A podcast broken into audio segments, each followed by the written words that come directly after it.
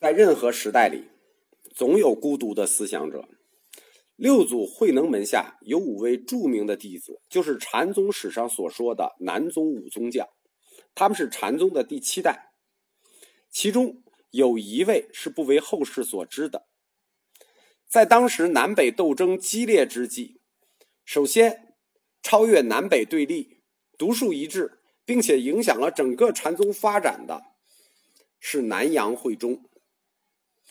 南阳慧忠作为六祖慧能的弟子。他引入了天台宗的观点，进入了禅宗。天台宗的核心观点是什么呢？无情有性。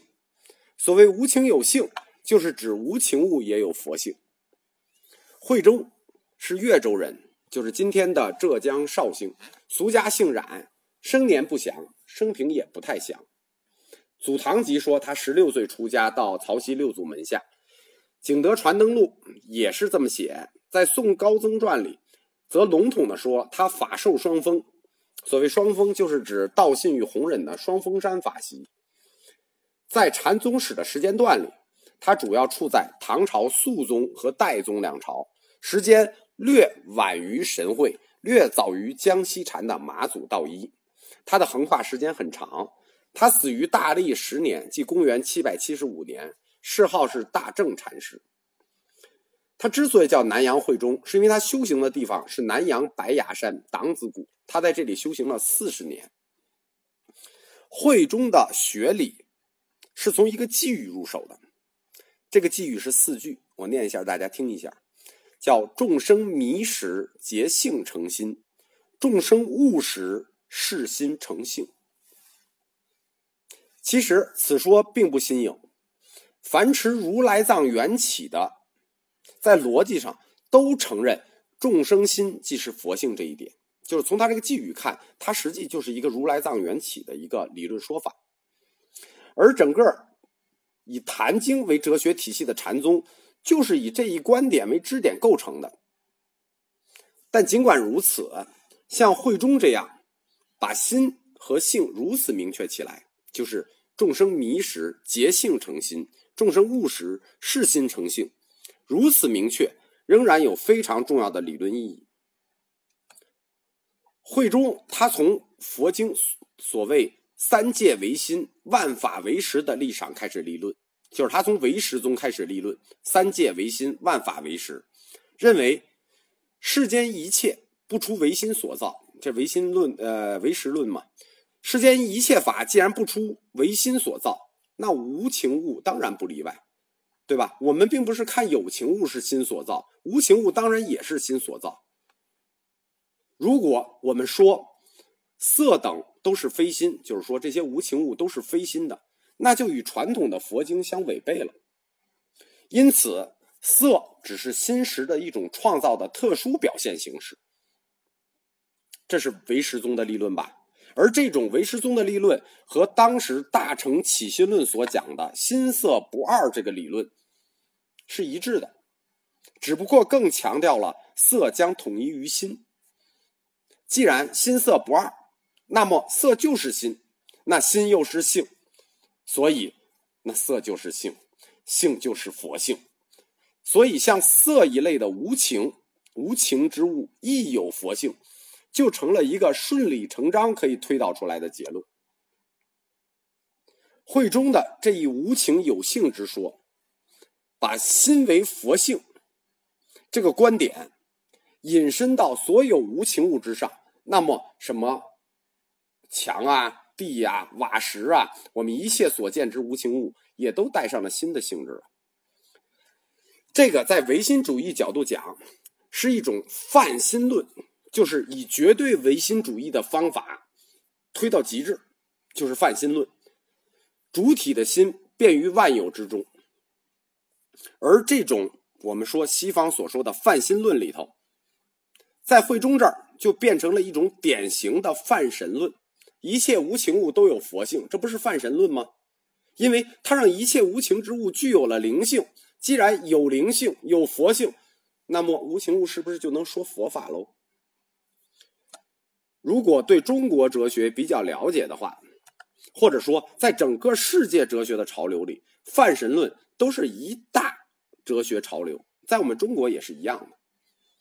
在慧中之前，或者我们说在禅宗出现之前，中国第一个宗派是天台宗，而中兴天台宗的湛然，他写过一本书叫《金刚皮》，这本《金刚皮》整书就是立论，要阐述无情有性这个观点。我们知道，湛然在南北斗争禅宗南北斗争的过程里，他是支持北方的天台宗代表。而天台宗和禅宗在南北斗争之末、中唐之初的这种融合，恰恰就是从天台宗的湛然和禅宗五宗将最后一位南阳慧忠开始的。慧忠他阐述的无情有性论是有目的，他要做什么呢？他是要抨击禅宗的身灭神不灭之说。就是他觉得身死神不灭这个说法是有错的。我们仔细看一下无情有性和无性争论的核心到底是什么？就是无情物到底有没有佛性？他们争论的核心到底是什么？我们可以展开说一下。简单讲，南方的禅宗提倡的是即心即佛，这一点其实和慧中的主张没有区别，但是。禅宗南宗解释的这个心是什么呢？是见闻觉知之性，就是我们说的这个五十见闻觉知。见闻觉知之性，此性为常。我们知道，所谓识就是识，就是常，而色身与心全然不同。色身属于无常嘛？色是无常物嘛？而心是常，这是慧中所不同意的一个观点，就是他不认为说你的识是常，而你的色是无常，他认为这是矛盾的，因为他认为见闻觉知既然是世俗里的六识，那么这个知，它本身这个知也是无常。我们知道见闻觉知是世俗六识的通称。那眼识我们曰见，耳识我们曰闻，对吧？然后鼻舌身意啊，鼻舌身没有意，这三识我们说是觉，就是触觉；意是知。因此，见闻知觉之性就是全部世俗认识的抽象。其实，在慧宗时代，主张类似知性为佛性为常的，是有菏泽系，还有后面新兴的江西系。比如神会说：“所言念者是真如之用，真如者即念之体。”这里的真如就是佛性，就是心。又说无念者虽有见闻觉知而常空寂，那么无念也是佛性的一种规定。针对这个观点，就是我们说的慧中是不同意知是常的。他主要批判了三点。第一点。他提出一个观点，说众生所有的佛性，这是一种佛知见，就是佛所能知见的佛性，不是我们所能知见的。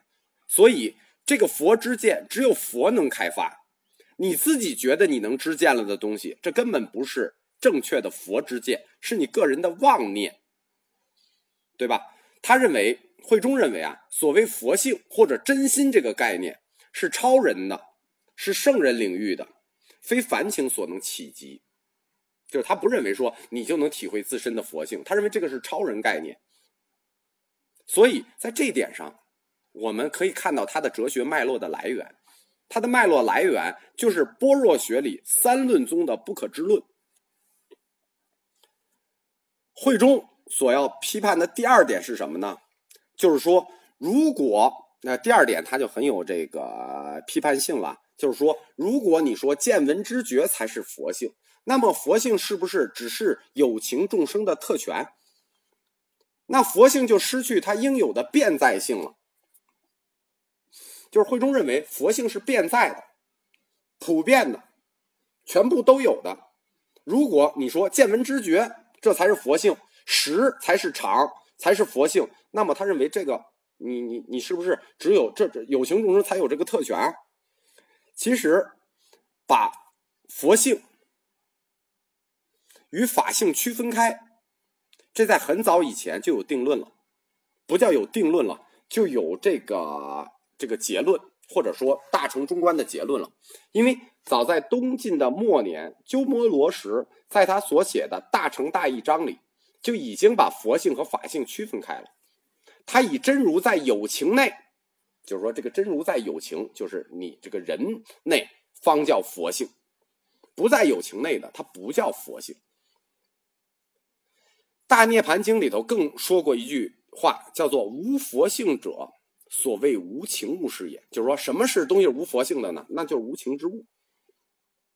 所以，一般的佛性论者，我们说过，佛性论在这个晋末的时候已经统一了整个佛教界了嘛。所以，一般的佛性论者都是从众生方面去立论的，就一立论就是以众生立论，一直到神会，也都是把有情作为当然的出发点。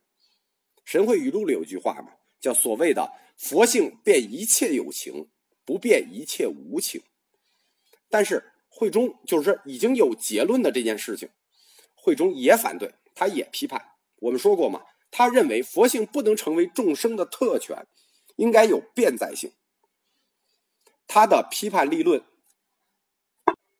批判立论是以唯识宗的唯识无境。为原点开始的，慧中他坚持唯识无境的命题，就是说，他认为唯识无境就是我们认识论的基本命题。我们说过嘛，佛教是从本体论转向认识论的，他认为认识论的基石就是唯识无境。那么，色既然是心所造，那么心就必然借着色才能得以表现。大家听懂这话了吗？在唯识无境里说嘛，色都是心造的。既然是心造的，那它怎么表现出来？它必借助于色才能表现。那么，色既是心，心既是色，二者同等将不可分离。否则，你心所创造出来的色，你怎么表达出来呢？你仍然要表达在心上嘛。二者不能分了。我们就是我，我本人是学数学的，我用一个数学推论。用《心经》里的话给大家推导一遍这个佛性。色即是空，大家都知道，《心经》里说过。你又说空就是佛性，你没有说佛性就是心，那么心就是色，那么心又是色又是空，这个就是我们所说的色即是空的数学推导结果。它的结果就是色就是心。大家听懂了整个推导过程了吧？我们可以用这个立论唯识无境的这个立论，从色即是空，直接推导到色即是心。我们看到唯识宗的逻辑了吧？因此，在神学上提倡无情有性，就等于在哲学上去捍卫了唯识无境这个观点。我们如果从西方哲学的角度来看这个。立论方式和这个推导方式，我们说这就叫客观唯心主义的彻底化。其实，《大成起心论》里“色心不二”这个命题，为什么在我们中国哲学里我们不讨论呢？因为我们觉得“色心不二”是天经地义的。为什么会这么想？因为既然是你精神的创造物。那必然存有你这个创造者的形象，就是你必然在你创造物中带有你这个众生，就是你，你，你幻想你精神创造物必然带有你这个众生的周围环境，反映了你众生的自身面貌。我简单的说，就像你去幻想一样，你所能幻想的对象一定带有你的生活经验，你自身的生活环境，反映你自身的客观面貌。实际，我们中国在讨论色心不二的时候，有我们自己的一个概念。这个概念是什么呢？就是我们中国哲学传统上的天人合一。只是我们儒家讲天人合一，强调的是天，而慧中通过无情有性所引出的天人合一，不叫天人合一，叫人天合一。会中所讲的人天合一，其实想强调的是人。会中所批判的第三点，是一个神是常的问题。我们知道啊，中国的禅师是以知为神的。什么叫以知为神？我们说色想行识，识是知。我们又说过，前面讲过一个课，说识我们中国最早翻译成是什么呢？叫识神。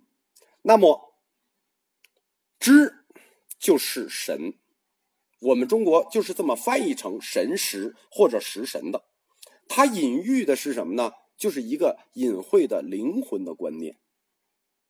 我们都知道，实是常，那么说神就是常，而身既然是色的一部分，是属于无常的。那我们这一个观点的体系是什么呢？说身是无常物，而我们的实，我们的神是常，这就是庐山慧远提出来的。身死神不灭啊，对吧？身是无常物，但神是常，神不灭，这不就是我们中国佛教立论的基石吗？身死神不灭嘛。但是我们说过，身死神不灭这个理论，或者说我们中国佛教界的这个理论，同佛教的原始教义是不能相容的。为什么？佛教讲的是什么？讲的是究竟涅槃。什么叫究竟涅槃？就是终极寂静，就是身灰智灭。那实际是什么？身死神灭，而身有代谢，神性不灭。这种什么肉身轮回、灵魂不死，对于佛教的教义来说，都属于谬误。所以，慧中拿出的武器是佛教的立论基础。那么，我们中国佛教界的这些理论就跟他很难抗衡。或者很难正面抗衡，什么意思？因为就相当于说，我们中国是社会主义公有制，你无论提什么，你敢否定公有制吗？会中就把佛教的基本立论拿出来做武器了。什么叫究竟涅槃？如果我们还承认究竟涅槃，那我们我们中国佛教的这种生死神不灭的立论就出问题了。因此，会中的这一个批判，它实际已经不限于。什么南宗禅师，它已经涉及到整个中国佛教的主流。因为从东晋慧远开始，行尽神不灭，成为中国所有佛教徒或者说正统佛教徒都接受的观念。而慧中这里提出的“无情有性”这四个字，就是要对这个观念进行清算。可以说，这是一个非常大胆的举动。我们从。这个现代人的角度来看佛教，经常说，所谓禅宗是佛教中的自由派，而南宗又是自由派中的激进系统。慧中他说他是佛教界的叔本华是毫不过分的。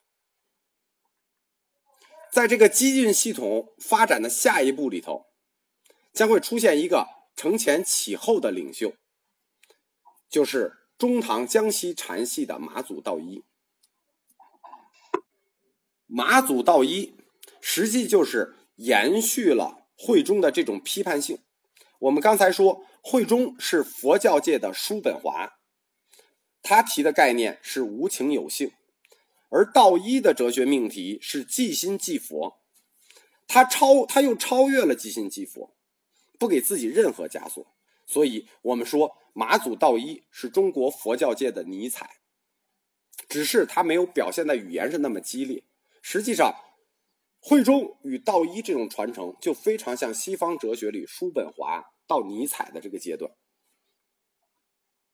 总观慧中的无情有性这个说法，它同佛教的其他泛神论一样，都是神秘主义。他把整个的宇宙和人生描绘成。一心即佛心的混沌，那无情物也在这里啊！一心即一切，一心即宇宙，包括无情和有情，全部是混沌，让所有的差别都消失到这种混沌里。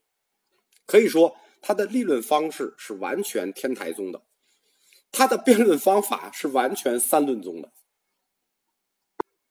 但是呢，慧中的这种提法，其实他贬损了诸佛的圣光。为什么这么说？因为既然万物都有佛性，那么我们就不值得去崇拜那庙里的几个雕像，我们应该崇拜万物。所以，我们一开始就提到，慧中是一个孤独的思考者，但是他跟叔本华是不一样的，他不是一个无神论者。虽然慧中反对神性是常，那他的目的在哪儿？他的目的是要用反对的方式重建，什么意思呢？我们展开推导一下：如果色即是空，那么神也是空，对吧？反之，如果你们说神是常，那色也是常，什么意思？就是我知道我反对神性是常是反对不了，虽然我这么有理论。那么，如果你们一定要承认神性是常，你们就要承认色也是常。就是说，你们承认实是长，就要承认色是长，这就是叫用反对的方式重建。就是我明明知道我提的理论是一定要被你们否定的，但是就在否定我们理论的时候，你们也要重建自己的理论。通过这个曲折的证明，我们终于打开面纱，看到慧中本人的本来面目。他是一个真正的人本主义者。所谓无情有性这个观念，它的核心目的是要说，法身值得崇拜，但色身也同样值得尊重。这个观念看似大胆，其实正说明慧中他看重人身，喜爱人生。尽管他是站在佛教的立场上，但是他的理论里，他的骨子里充满了对游戏人间的爱。说过大师反对的目的之后，我们来看一下慧中大师的正面禅观。很简单，两个字：无心。我们记得啊，神会的两个字叫无念，而慧中大师的两个字叫无心。慧中国师语论里说，有禅僧问说：“出家本拟求佛，未审如何用心积德？”诗曰：“无心可用，即得成佛。”然后这个禅僧又问：“无心可用，阿谁成佛？”诗曰：“无心自成，佛亦无心。”大家自己仔细体会这一句话：“无心自成，佛亦无心。”后面他又说：“妄即无，无即是佛。”我们通过这句话。可以看到慧中大师正面禅观这“无心”二字，它的文化来源是什么呢？妄即是无，无即是佛。妄是一个什么概念？是庄子的概念。我们提啊，道家的极致追求是什么？坐忘，相忘于江湖。我们说，也许是慧中大师积累了很多教训。凝结了很多痛苦的一种无可奈何的总结。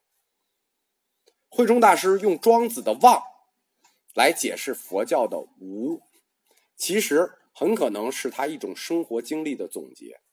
但是，他不提倡像庄子和老子那种忘身。庄子和老子的坐忘是忘身，而他提出来的忘叫忘忆，就是记忆的忆。其实，这也正是我们前面说的初唐南宗四家里头净泉宝堂一系所提出的无义。南阳慧中，他反对追求佛教中普遍向往的那种智慧，比如像唯识宗啊、华严宗、天台宗那种向往的智慧，他奉行的是老庄所提倡的无智或者妄智，着意于忘却记忆。忘却致用，所以南阳慧中他的这种哲学观，可以在士大夫那里得到很大的共鸣。其实我们所谓后世所说的难得糊涂，也和慧中大师的这种情绪相关。